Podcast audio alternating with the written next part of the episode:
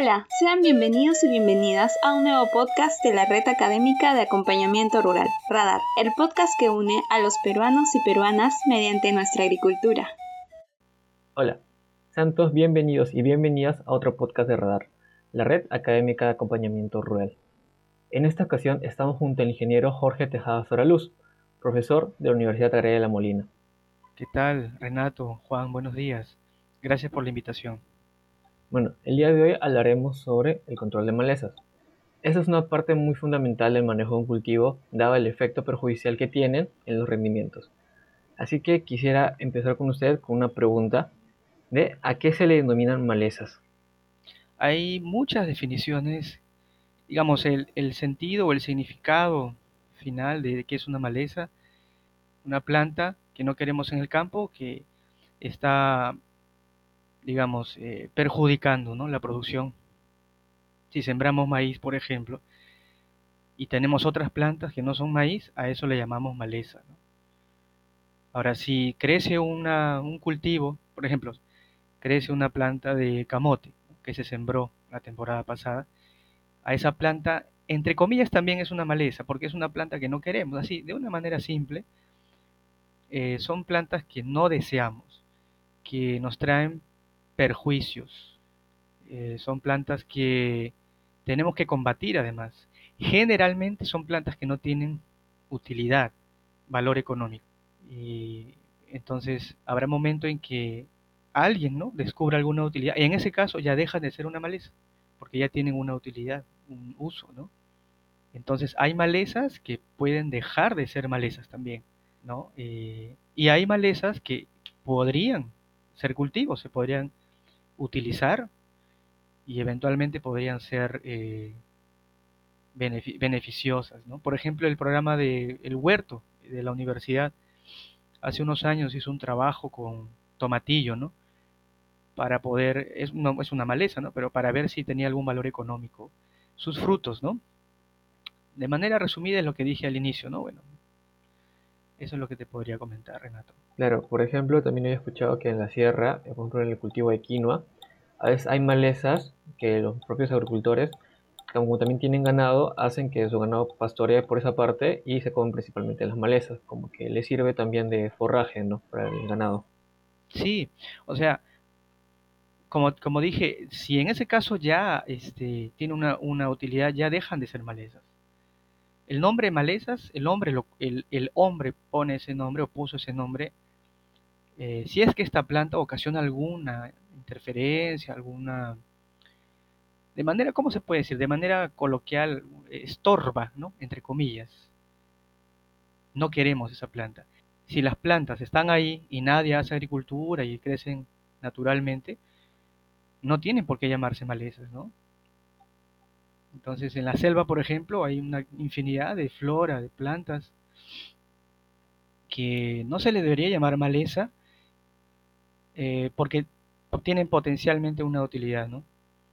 Entonces, desde el momento que el hombre viene a, poner su cultivo, a, a, producir la tierra, en ese momento, si esas plantas naturalmente que crecen en esa zona salen con el cultivo, a esas plantas el hombre las llama malezas. Entonces es variable también, ¿no? Algún momento puede ser una maleza, algún momento no puede ser una maleza.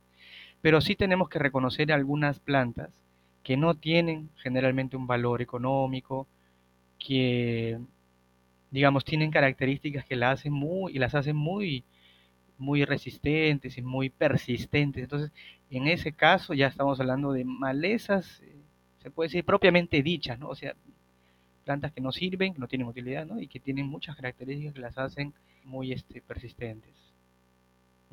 Ahora, eso de, que mencionaste, que los, los, agricultores pueden llevar a su ganado a pastar, es sí, claro, pueden consumir, pero hay que tener en cuenta también algunas plantas, ah, hay que conocer, lo, qué mejor que ellos que conocen las plantas de la zona. Algunas pueden ser venenosas, ¿no? Algunas plantas, eh, plantas silvestres pueden ser venenosas y hay que tener cuidado porque algunas de estas plantas tienen algunas sustancias, alcaloides, eh, etcétera, que puede, pueden ser perjudiciales para, para los animales, ¿no? Claro, justamente usted mencionaba en el caso de las malezas propiamente dichas, estas plantas que como usted mencionó, son persistentes en el campo y generalmente no se le da un valor económico o un valor en general. Y bueno, ¿cuáles son las características principales de este tipo de plantas? Claro, esas plantas, algunos autores dividen, ¿no? Malezas comunes y malezas verdaderas, esos dos, dos grupos. Malezas comunes, entre comillas, son las que pueden ser cultivos, ¿no? que crecen con otro cultivo que yo tengo, ¿no? Por ejemplo, como puse el ejemplo de camote que crece en maíz, y el maíz es el cultivo que quiero. A eso le podemos llamar, entre comillas, malezas comunes. Pero las malezas verdaderas son aquellas que tienen una gran producción de semillas y, compiten ahí en número, ¿no? O sea, ganan al cultivo por, por ventaja numérica, o sea, son más, más individuos. ¿no? Por ejemplo, el amaranthus, que en la sierra también creo que lo conocen como yuyo, puede producir 200.000 semillas por planta, por ejemplo. Claro, no todas van a germinar, pero potencialmente son 200.000 plantas, solo una, una sola planta de yuyo. Entonces, comparando al agricultor que siembra, bueno, en el caso de Costa, ¿no? Siembra un agricultor maíz amarillo, 80.000 plantas por hectárea. Entonces, 200.000 plantas o 150.000 plantas versus eh, 80.000 plantas, ahí está ganando la maleza por eso, ¿no? Entonces, una gran producción de semillas es una. La otra es la dormancia que tienen las semillas. O sea, ¿qué, es, qué cosa es dormancia? Eh, es esa capacidad que tienen las, eh, las semillas para no germinar por alguna, alguna característica en la, en la propia semilla que no deja que germine. Puede ser pues una cubierta gruesa, puede ser una cantidad de hormonas que tiene que no hace que germine. O sea, mejor dicho, la, la dormancia es importante para las malezas porque permite que germine en diferentes momentos a lo largo del tiempo. Es una ventaja para las malezas, ¿no? Porque sería interesante que todas puedan germinar en un solo momento. Así yo controlo, o sea, puedo aplicar un herbicida, puedo hacer otro tipo de control y prácticamente elimino todos esa, toda esa población, ¿no? Porque todas han emergido, pero eso no lo tienen las malezas. Entonces ahí hay una diferencia, ¿no? Si comparamos con un cultivo que se comporta como maleza, pero no lo es exactamente. Porque un cultivo generalmente no tiene dormancia, las semillas, ¿no? Me refiero. Eh, entonces, esa dormancia que tienen las malezas le permiten germinar y salir a lo largo del tiempo, ¿no? Eh, en diferentes momentos. Otra característica sería la gran rusticidad que tienen las malezas, esa gran tolerancia que tienen a, muy altas temperaturas, a muy bajas temperaturas, a condiciones de sequía también, o a condiciones de, de extrema salinidad. ¿no? Hay plantas que por ejemplo, hay una, el nombre científico lo recuerdo, pero en el norte le dicen pelo de chancho, le dicen a esta maleza, que puede crecer muy bien en suelos, en suelos muy salinos. Entonces, sirven también como indicador, ¿no? En ese caso, de un suelo que es muy salino. Entonces, estas características hacen que pueda, digamos, eh, crecer sin, prácticamente sin ningún problema, en muchas condiciones, mucha temperatura, baja temperatura, ¿cierto? Eh, suelos salinos, suelos ácidos. Entonces, rusticidad. Dijimos gran producción de semillas, dormancia, rusticidad. Otra, alelopatía también. ¿Cómo, ¿En qué entendemos alelopatía de manera simple? Una planta, en general todas las plantas, pero mayormente las malezas tienen, no solamente eh, están compitiendo en, la, en el campo por lo que todos sabemos, ¿no? Agua, luz, lo que, lo que nos enseñan desde siempre. Agua, luz, nutrientes, espacio sino que también estas plantas pueden segregar sustancias tóxicas. Eso es completamente, eh, está completamente comprobado eso en muchos estudios. ¿no? las malezas pueden eh, soltar, digamos de manera simple, soltar algunas toxinas a través de las raíces, los exudados radiculares, eh, a través de la parte aérea también. Los compuestos que se llaman fenoles son compuestos que se se van al ambiente, se evaporan. Entonces, también, ¿eso qué ocasiona? Que, esa planta pueda dominar el espacio también por esa característica, por la segregación de sustancias tóxicas. Ahora, cuando se descompone la maleza, también libera sustancias tóxicas. Hay un montón de ejemplos que yo podría dar Algún conocido, de repente ustedes conocen la grama china, que es una maleza muy común en costa. los rizomas tienen una gran producción de toxinas. Las hojas también, si se descomponen, van liberando sustancias. Y eso evita que germinen otras especies. De esa forma esa maleza va ganando espacio, va ganando en terreno, ¿no? Eh, entonces dijimos algunas características que son mm, bien, eh, digamos, notorias en las malezas propiamente dichas, ¿no? Claro, justamente todas esas características hacen que la maleza sea muy competitiva en campo, porque pueden estar en abundancia, pueden segregar sustancias que perjudiquen a las plantas, también son muy rústicas, incluso pueden estar en suelos que, como usted mencionó, pueden ser salinos, que tal vez no tengan mucho fertilizante, y eso de alguna forma hacen que persistan en el tiempo. Mm, claro, correcto. Un buen resumen de lo que he dicho, ¿no? Persisten en el tiempo. ¿Cuál es la principal fuente de persistencia? El suelo. Y eso bien difícil de cambiar. O sea, tenemos que luchar, tenemos que convivir y, luchar, ¿no? Batallar con las malezas siempre. Desde épocas ancestrales, ¿no? Incluso en la Biblia se habla de, se habla de las malezas. Eh, entonces estamos hablando de algo que ha, ha, estado y estará con el hombre, ¿no?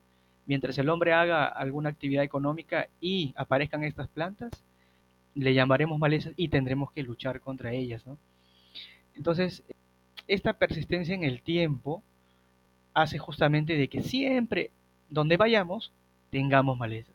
Una vez una persona me preguntó en una charla que hice, esta persona había sembrado recientemente, habían instalado riego por goteo, eh, espárragos en un terreno sin producir. Y ustedes saben que el riego por goteo disminuye mucho la entrada de malezas. Ese tipo de, sistema, el agua es filtrada varias veces, ¿no? Entonces es muy poco probable que por el agua ingresen semillas de malezas. Entonces, pero la sorpresa de esta persona fue de dónde provino tantas malezas, a pesar que era un riego por goteo, ¿no? Y, y, entonces la sorpresa fue para él tener en un campo no trabajado, ¿no? Tener una gran cantidad de malezas. Y mi respuesta fue que el suelo es un gran reservorio de semillas de malezas.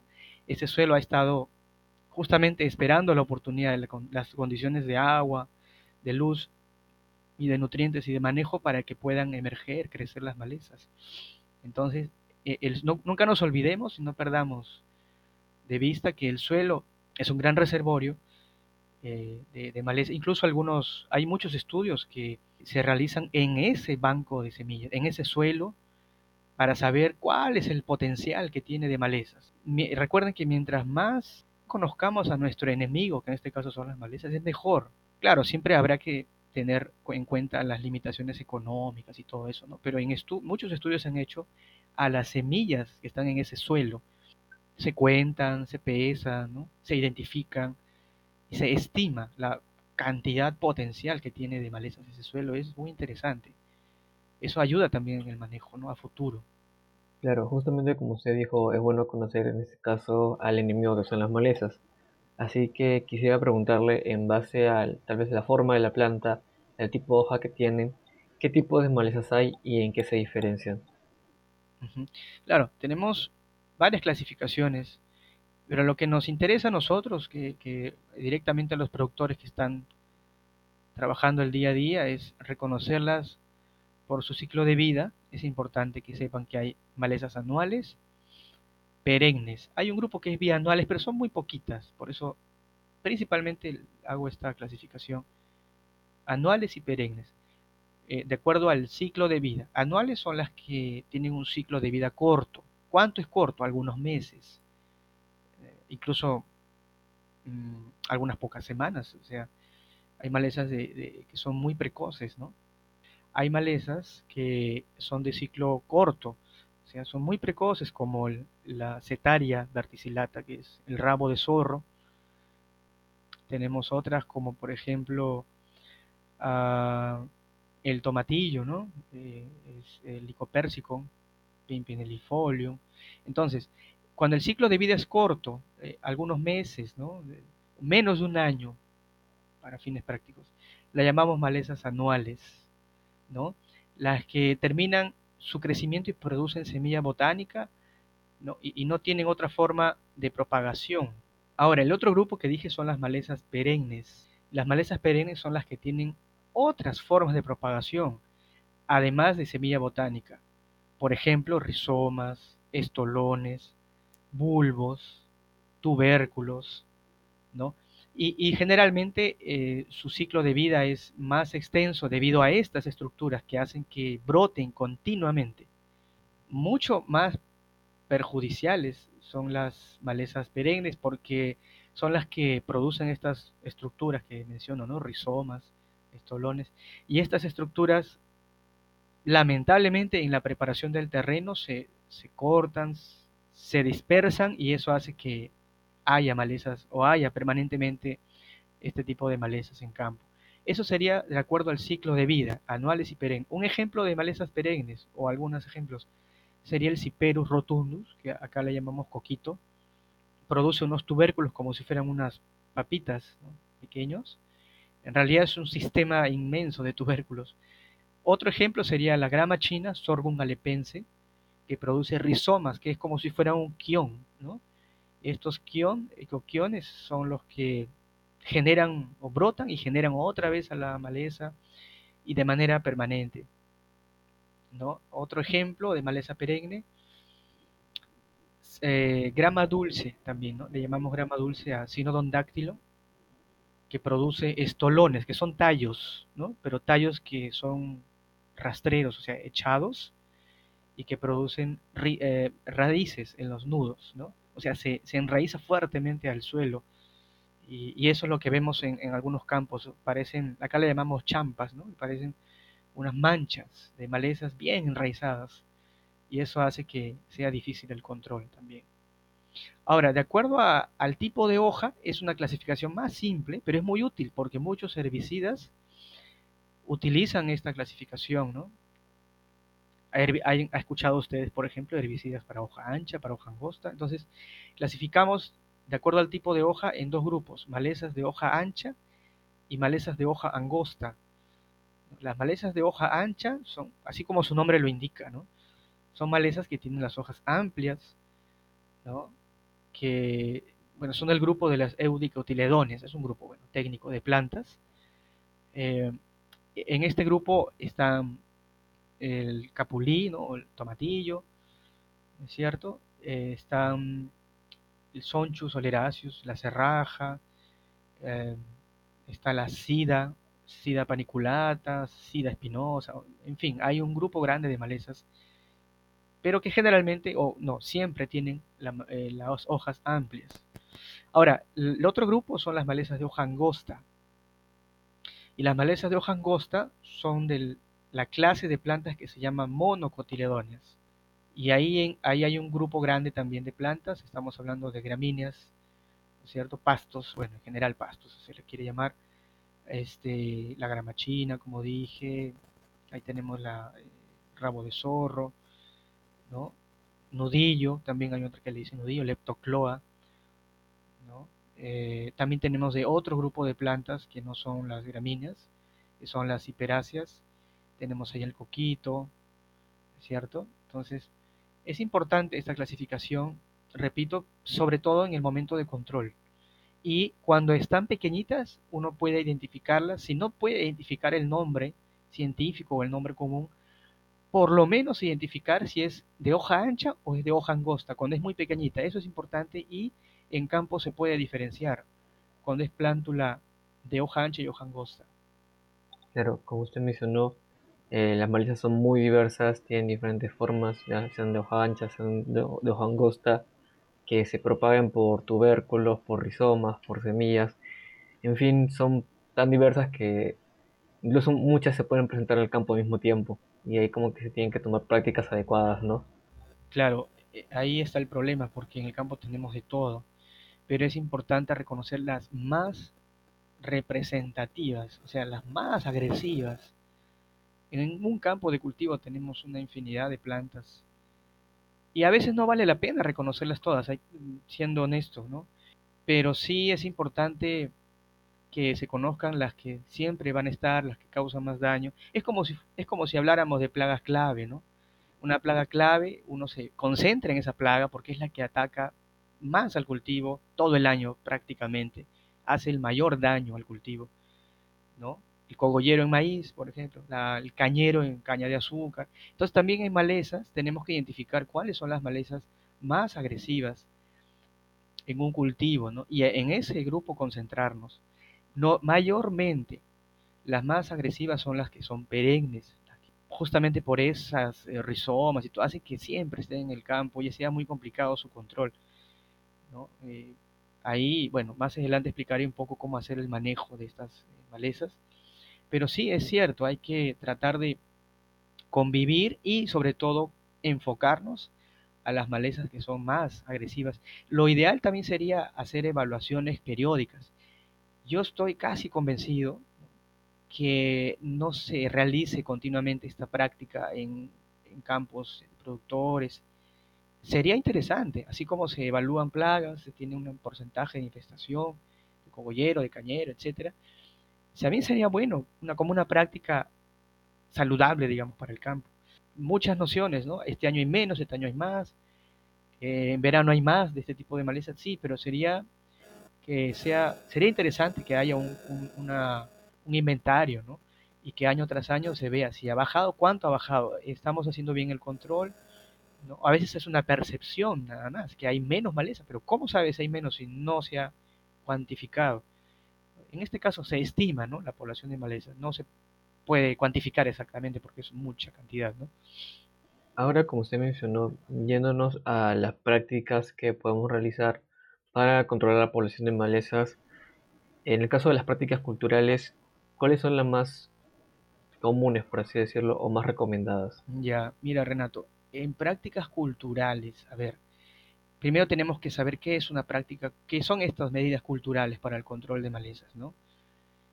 Es toda aquella labor cultural en, el, en la planta, en el cultivo, ¿no? La cual favorece más al cultivo y no tanto a la maleza. No existe, creo yo, una práctica cultural que favorezca totalmente al cultivo y no a la maleza. No, por eso decimos que favorezca más al cultivo. ¿Cómo, ¿Cómo podemos saber que favorece más al cultivo? Al final de la campaña, ¿no? en el rendimiento. Eh, pero sí hay algunas prácticas que podemos hacer que favorezcan un poco más al cultivo y no tanto a la maleza. ¿no? También va a depender qué tipo de maleza, porque hay malezas que, eh, bueno, de manera coloquial no les interesa, ¿no? no les interesa nada así hagas lo que hagas, ella sale. Incluso hay algunas que rompen en el plástico, ¿no? En sistemas eh, de producción de hortalizas, por ejemplo. Bueno, entonces, pero sí hay algunas prácticas culturales que sí se pueden hacer. Por ejemplo, la densidad de siembra. Ahora, ¿se puede aumentar la densidad de siembra o el número de plantas del cultivo? Sí se puede, obviamente. Pero ahí hay que evaluar varias cosas. En primer lugar, ¿no? ¿Para qué hacemos esto? Si aumentamos la densidad de siembra, sería para aumentar la capacidad del cultivo para competir con relación a las malezas. Ahora, hay que tener cuidado de no aumentarla exageradamente, porque en ese caso habría ya no competencia del cultivo con la maleza, sino el cultivo contra cultivo. Eso se le llama competencia intraespecífica, ¿no? Entonces, ¿cuál sería la consecuencia de que el rendimiento se puede ver afectado? Estoy haciendo un estudio, dicho sea de paso, sobre esto, ¿no? Mi objetivo es, eh, aumentando la densidad de siembra, tratar de disminuir el tiempo de, eh, de control, o sea, el periodo crítico de control, mejor dicho. Mi idea es que aumentando la densidad, obviamente aumenta la, capacidad de competencia del cultivo. Y con eso podría disminuir el tiempo en el cual es más sensible a las malezas, o sea, el periodo crítico. Sin embargo, he visto algunos problemas, todavía no tengo mis datos, pero sí he visto algunos problemas que trae esto, ¿no? Entonces, ¿qué problemas trae? El rendimiento se puede afectar, mayor competencia entre el cultivo, plantas de cultivo, aparición de enfermedades también, depende del cultivo también. Hay cultivos los cuales no toleran muy alta densidad porque aparecen hongos. En la oidiosis, por ejemplo, aparece cuando hay esa esa gran población de plantas genera un, espacio, un ambiente ideal para la aparición de oidiosis. En mi caso, he visto la aparición de fusarium, por ejemplo, eh, en caso de frijol, canario. Entonces, puede ser, sí, pero habría que evaluar lo que menciono, principalmente el rendimiento.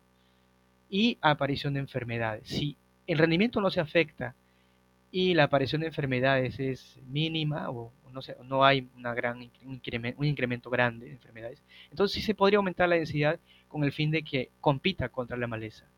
Ahora, el otro sería la rotación de cultivos. También podría favorecer. Hay algunos casos. Podemos también eh, tener otra, otra composición de malezas, ¿cierto? De, de una campaña para otra. ¿Cómo así? Porque hay, por ejemplo, el cultivo que sigue podría no generar las condiciones para que crezcan las malezas que crecían con el cultivo anterior. El caso de maíz, normalmente con el maíz, como no forma una gran cobertura, no cubre totalmente el suelo, como si hay algunos cultivos como papa, camote, ¿no? Entonces en maíz aparecen muchas gramíneas, principalmente en costa, ¿no? Gramachina, setaria. Y setaria es un problema, ¿no? Y es más un problema porque aplicando herbicidas no se controla normalmente. Entonces, con una rotación de cultivo, miren ustedes, si después de maíz viene camote, por ejemplo, o papa, ¿no? Es una buena rotación porque las condiciones que tiene el camote y la papa no dejan que crezca adecuadamente a estas malezas que vienen con maíz o que crecían bien con el maíz. Porque el camote forma una excelente cobertura y, rápida, ¿no? Entonces cubre rápidamente el suelo compitiendo efectivamente contra un gran grupo de malezas.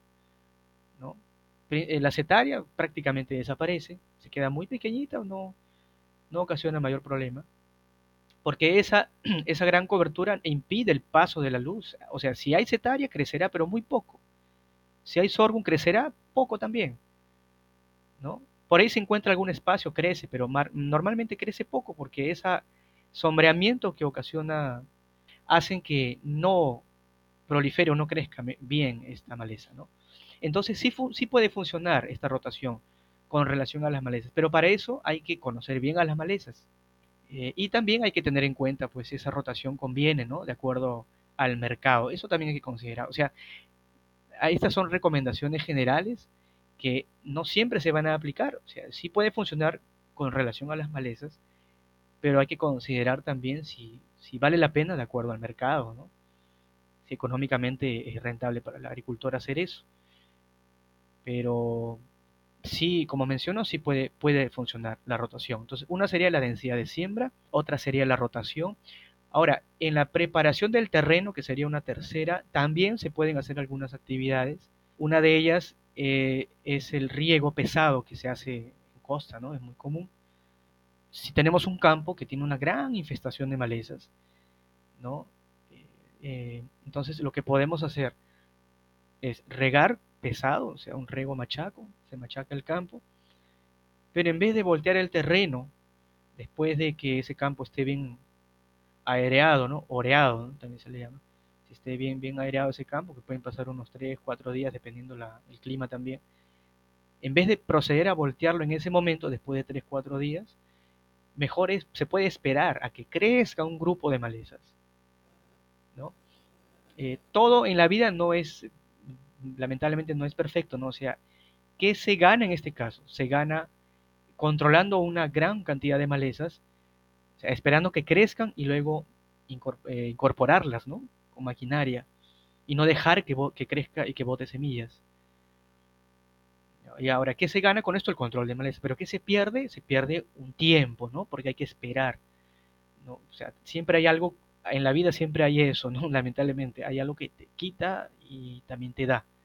Se, tiene que esperar a que crezca, como dije, y luego esa primera generación, digamos, de maleza se controla pasando la maquinaria, volteando el terreno y luego haciendo todo el resto de labores que ya se conocen, la grada, en la nivelación y luego surcado. Entonces, es posible previamente, sobre todo esto yo lo recomiendo cuando hay cultivos en los que no hay herbicida registrado. O sea, es un, gran problema no tener un herbicida que pueda facilitarte. Claro, no es la única actividad y no recomiendo tampoco que sea lo único, el único método de control, pero es muy útil también, ahorra mucho tiempo y usándolo correctamente es un gran aliado.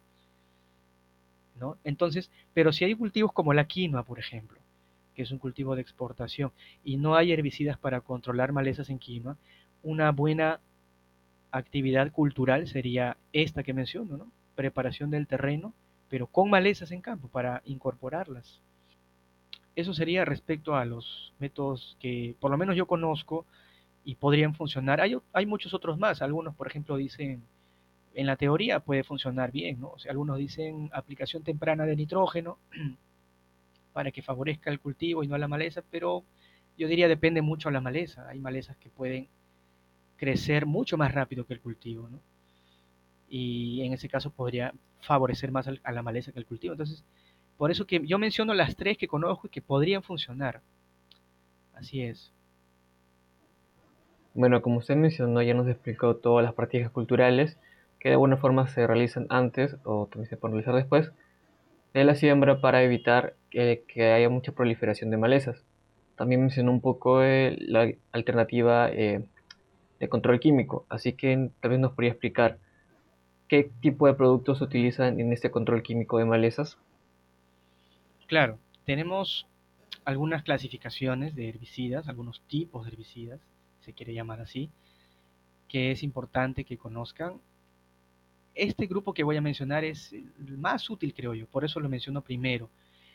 Eh, tenemos al grupo de los preemergentes y posemergentes.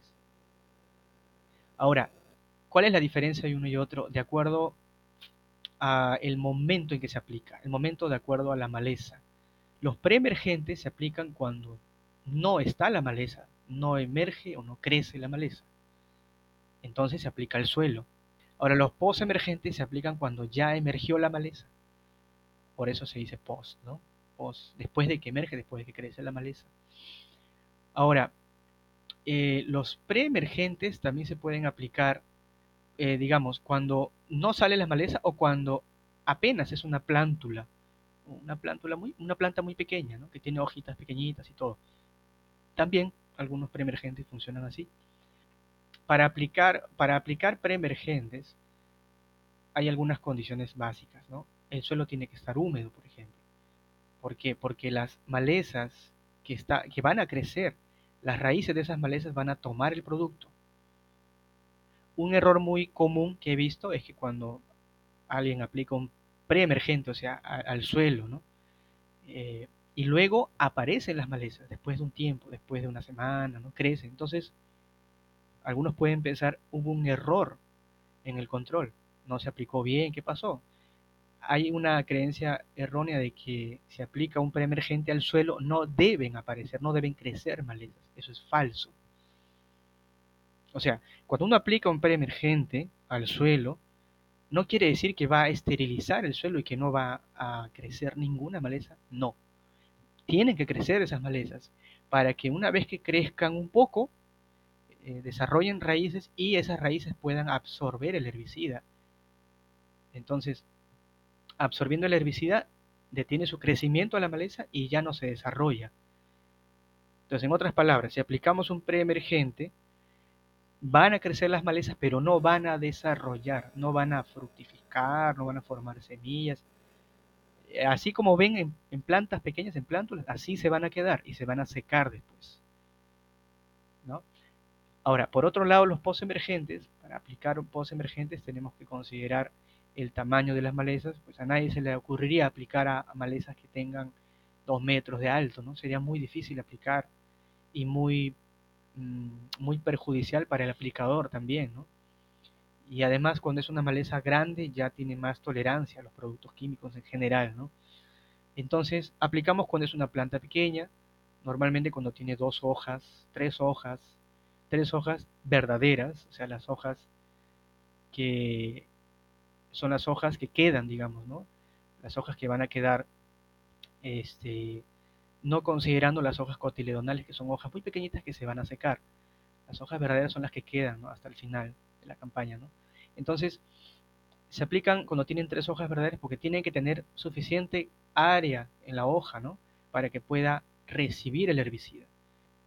Ahora, otra clasificación para herbicidas serían también herbicidas para hoja ancha, herbicidas para hoja angosta. También, y como ya mencioné hace un momento, la clasificación de malezas de acuerdo al tipo de hoja, entonces ya podemos entender que un herbicida para hoja ancha controla más, obviamente, maleza de hoja ancha, como las que ya mencioné hace un rato, el capulí. Bueno, justamente usted nos mencionaba todo, todo, lo que conlleva eh, los productos químicos, las clasificaciones que hay, los efectos que pueden tener, eh, bueno, eh, cuándo aplicar, qué tipo de, por ejemplo, este, selección tiene, como mencionó, selectivos, no selectivos, emergentes, este, postemergentes, de hoja ancha, de hoja angosta. Y bueno, yendo a la parte de aplicación, eh, ¿cuáles son las formas de aplicar dichos productos? Ya. Bueno, en formas de aplicar, también podemos clasificarlo como preemergente y postemergente. Es una forma de aplicar. Eh, más o menos ya lo mencioné en la pregunta anterior. Eh, los preemergentes, de qué forma se aplican antes de que emerjan las malezas o cuando hay malezas muy pequeñas, eh, aplicarlo al suelo cuando esté húmedo es importante. Es importante para que las malezas absorban el producto. ¿Correcto? Normalmente estos herbicidas preemergentes se aplican con boquillas, son de tipo abanico. ¿no? Es mejor porque las de tipo abanico ah, abarcan bien un área importante del campo y permite que quede una huella, entre comillas, digamos, una huella rectangular en el campo. O sea, están hechas para eso justamente, para aplicar principalmente los preemergentes. Ahora, cuando uno aplica preemergente, la forma de aplicar es continua. O sea, si tenemos un cultivo de maíz, un cultivo de caña, digamos, que siembra, se siembra en líneas, en surco, entonces la aplicación de los preemergentes se hace en el surco, propiamente dicho, porque ahí es donde nacen la mayoría de malezas, porque ahí está la humedad, ¿correcto? Entonces, nos imaginamos un campo, eh, un campo de maíz o cualquier otro cultivo que sea sembrado en surcos, en riego por gravedad, donde está la mayor humedad, está ahí en el surco. Entonces la aplicación de un preemergente es con una boquilla abanico y continua, o sea, el aplicador no tiene que mover de arriba hacia abajo o hacia los lados la mano para aplicar, porque no está aplicando a las malezas, que, está, o sea, no hay malezas, mejor dicho. Entonces, ¿qué hacemos? Aplicamos en el surco con la boquilla abanico a paso continuo, ¿no? de manera que se cubra, que, se, que haya herbicida en todo esa, ese surco, ¿no? para que ese surco, digamos, eh, esté protegido, si se puede llamar así, protegido eh, contra las malezas. ¿no? O sea, van a emerger las malezas en ese surco, pero luego de unos días van a morir, se van a secar cuando van a absorber el herbicida. Entonces, esa es una forma común de aplicar preemergentes.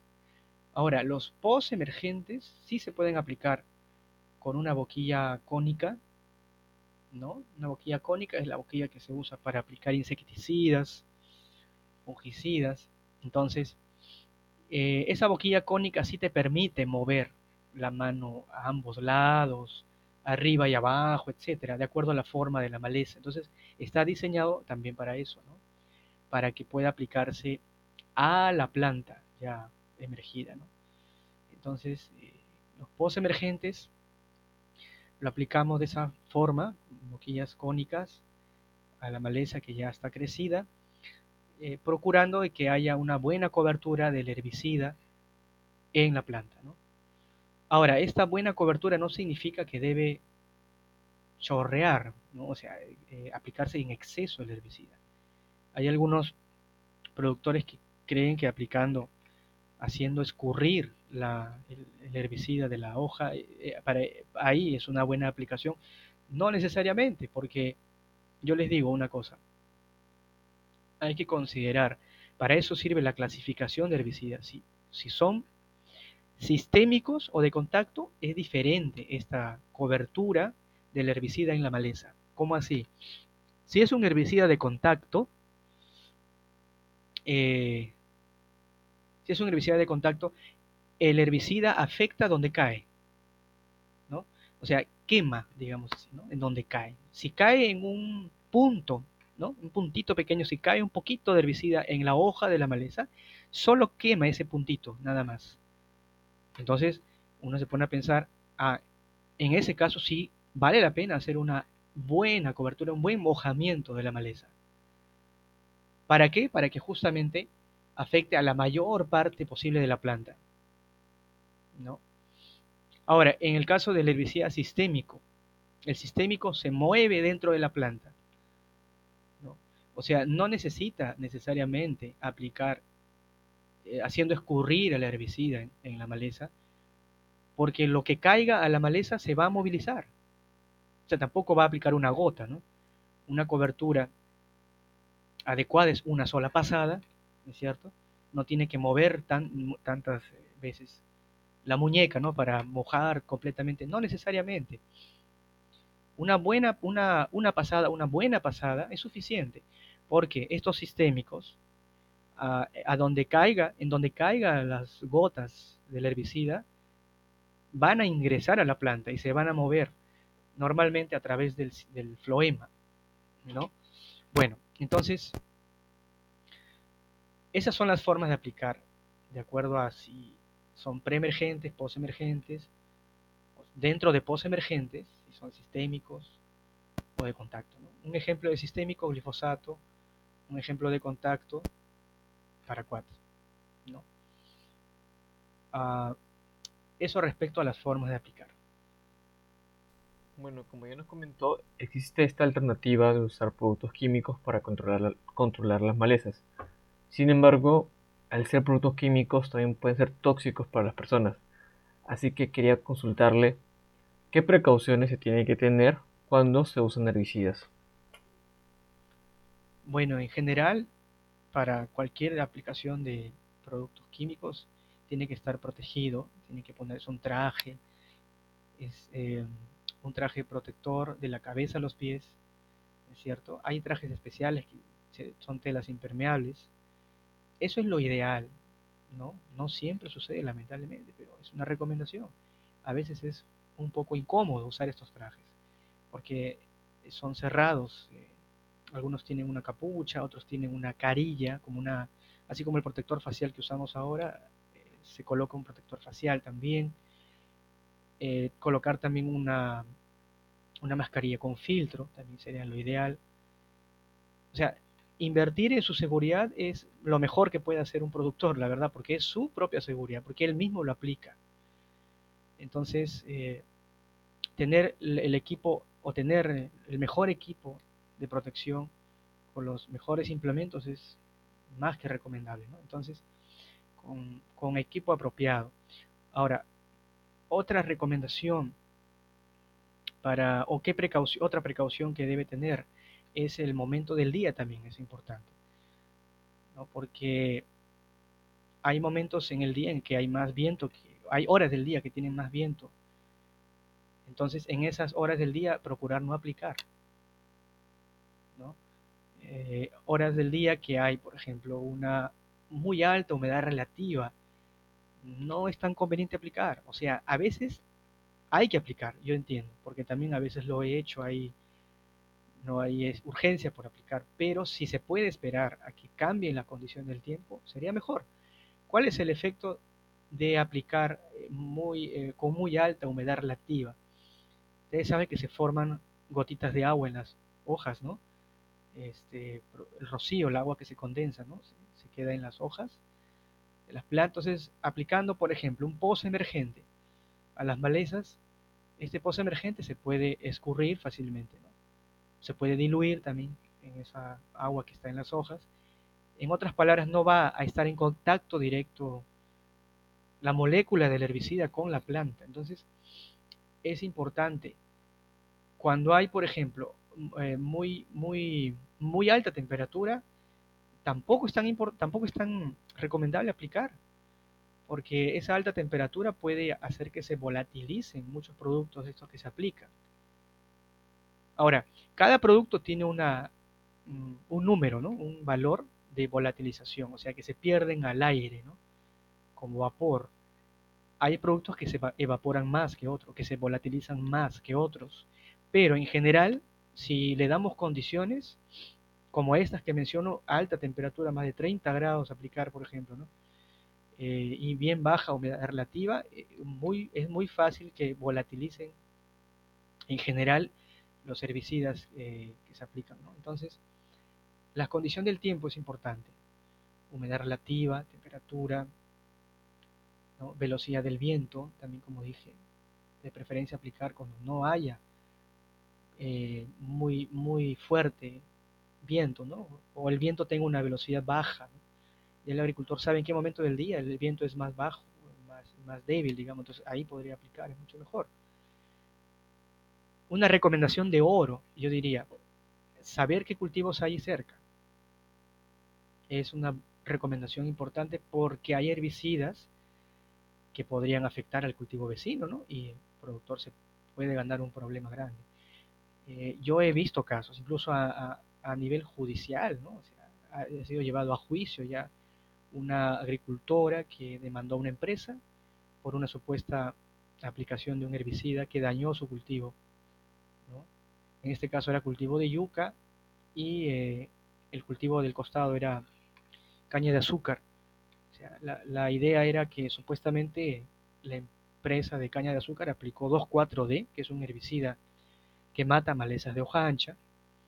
Entonces, si hizo una mala aplicación, en un horario del día inadecuado, con viento fuerte, y este herbicida fue llevado al campo de yuca, es 100% seguro que va a dañar a la planta de yuca.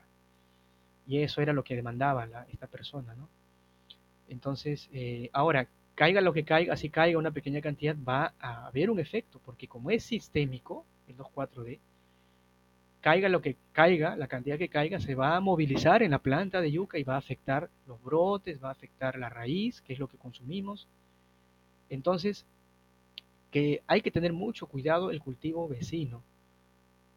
Es una, hay que saber, para, eso hay que conocer bien el herbicida, conocer bien si afecta, a qué cultivo se puede afectar también. Si es un 2,4-D, afecta, hay, hay muchos cultivos que son muy sensibles al 2,4-D había un colega que decía, a, manera de broma, decía, basta con que huela la planta, entre comillas, sienta, huela un poco el 2,4-D y ya manifiesta un síntoma. Eh, eh, sí, por ejemplo, el algodón es muy sensible al 2,4-D. Un, apenas una, una, pequeña cantidad, ya la planta está reaccionando y se deforma un poco.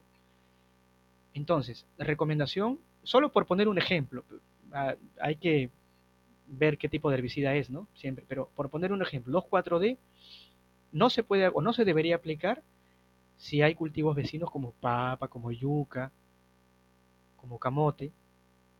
O se puede aplicar, sí, pero con mucho cuidado, dirigiendo a, la aplicación a la maleza, utilizando una boquilla que, que sea antideriva, antideriva, o sea que evite que el herbicida sea trasladado a otro lado. También se puede hacer eso. Y yo en particular he aplicado con una boquilla que, que forma gotas gruesas de herbicida. Lo he aplicado cerca a 10 metros de un, menos de 10 metros de un campo de quinoa. ¿no? Lo apliqué, si, si, bien es cierto, con algo de temor, pero tenía que aplicar. Pero para eso me preparé, ¿no? O sea, utilicé una boquilla adecuada que forma gotas gruesas y además lo apliqué en una, o en una hora del día que había muy bajo o muy poco viento, el viento era muy débil. ¿no? Entonces, con todas esas consideraciones, logré aplicar y sin ningún problema al cultivo vecino. Pero hay que tener ese cuidado, porque se puede generar un gran problema si se aplica mal. Entonces, esa sería otra sugerencia, ver qué cultivos vecinos hay. La otra eh, recomendación es también tener en cuenta el tipo de agua, a veces no, lo, no tomamos en cuenta. Yo he escuchado de un productor alguna vez, como no puede ah, usar una, un agua de buena calidad, eh, yo he escuchado que duplica la dosis de herbicida porque sabe que muchos herbicidas en un agua que es de mala calidad, un agua dura o un agua con partículas, ¿no? Puede, puede ser un agua con, con, eh, con coloides, con suelo, ¿no? Entonces, el, agricultor sabe que así el, herbicida pierde eficiencia, por tanto le duplica la dosis, pero no es recomendable porque estás aplicando más herbicida. Entonces, lo recomendable en lo posible es que se use un agua de buena calidad. ¿Cuál es un agua de buena calidad? Que no sea un agua dura, que sea un agua limpia, que no tenga partículas. Herbicidas como glifosato, por ejemplo, habiendo partículas en el agua, se inactiva. O sea, se inactiva quiere decir se une a, las, a, esas arcillas, al suelo que están en el agua y ya no funciona. Se forma otro compuesto que ya no tiene función herbicida. El glifosato, cuando tienes un agua con mucho calcio, que es lo que ocurre con aguas duras, con más de 300 ppm, ya el glifosato no funciona, se inactiva también en el agua. Entonces, hay varias cosas que considerar. Yo también sugeriría utilizar, una recomendación para una buena aplicación sería utilizar un corrector de pH. Muchos herbicidas funcionan, es comprobado esto, muy bien en un rango de pH de 5, 5.5, 6, no todos, hay que conocer, por eso, para eso está el ingeniero agrónomo que tiene que eh, explicar al productor si ese producto amerita que se baje la dosis tanto, perdón, que se baje la, el pH tanto, o tal vez no, porque hay algunos productos que funcionan bien a otro pH, a un pH más alto. Entonces, pero por algo tenemos correctores de pH en el mercado con diferentes colores, ¿no? Entonces el agricultor va a ver ahí eh, a un pH de 5.5, tal color tiene que estar, o tal color le corresponde. Claro, lo mejor sería tener un potenciómetro para medir el pH, pero no todos los productores pueden tener eso, ¿no? Entonces, con, una, con el color relacionado al, al valor de pH es muy útil es muy útil y, como dije, eh, estos herbicidas funcionan, muchos de ellos funcionan bien a este pH bajo, porque en un pH bajo normalmente la molécula eh, está entera, digamos, no se disocia, no se, no se forman eh, derivados de la molécula, que son los aniones. Entonces, básicamente va por eso. Teniendo un pH bajo permite que muchos herbicidas la molécula se quede como tal, como debe estar la molécula de la herbicida, y es la molécula la que ocasiona el efecto en las plantas. ¿No? Eso es. Bueno, muchas gracias por haber estado el día de hoy. Con esto damos concluido el podcast. Así que tal vez usted, profesor, quisiera dar unas últimas palabras para concluir el programa. Sí, eh, bueno, no sé si últimas palabras, todavía no me voy a morir. no, es una broma. no, no, sí, claro, últimas palabras por hoy. gracias por la invitación, eh, em, porque es una oportunidad para exponer un poco esta ciencia, porque es una ciencia, la ciencia de malezas, que la verdad no tiene tanta presencia, no tiene tanta acogida como sí lo tienen los insectos, las enfermedades. Eso sí es en eso estamos de acuerdo, creo yo. Es curioso cuando voy a una reunión, y eso también lo decía un profesor mío, ¿no? Va a una reunión, iba a una reunión y preguntaba, ¿cuántos de aquí conocen sobre insecticidas? Si es una reunión de productores o agrónomos, muchos levantaban la mano. Eh, ¿Cuántos conocen aquí de fungicidas, de, de, enfermedades? La mayoría levantaba la mano. ¿Cuántos conocen de herbicidas, malezas? Bueno, habían unos cuantos, ¿no? No se tiene un conocimiento técnico. Se conoce, sí, por, eh, por práctica, de manera empírica, pero no, no se hace un trabajo eh, técnico como se debería hacer, al igual que en las otras eh, problemas sanitarios, ¿no? Entonces, este pequeño espacio sirve para poder difundir un poco lo, que, lo básico que se puede conocer acerca de las malezas, de los herbicidas, pero bueno, en fin, yo tú tienes mis datos y yo doy, voy a dar mi correo por si acaso, si alguien quiere contactar, mi correo es jorge tejada arroba lamolina.edu.pe. Cualquier duda, cualquier consideración, estoy a disposición. ¿Sí? Muchas gracias y bueno, hasta otro momento. Listo.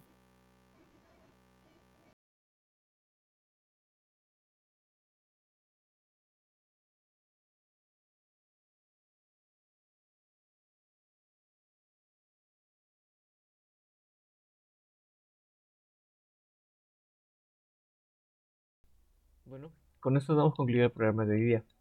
Gracias a usted de nuevo y gracias a todos nuestros oyentes por habernos acompañado en un podcast más de Radio Radar, la red académica de acompañamiento rural. Somos parte de esta, esta red de apoyo rural en momentos tan complejos como los actuales, en los que se necesita la mayor solidaridad posible. Muchas gracias, hasta la próxima.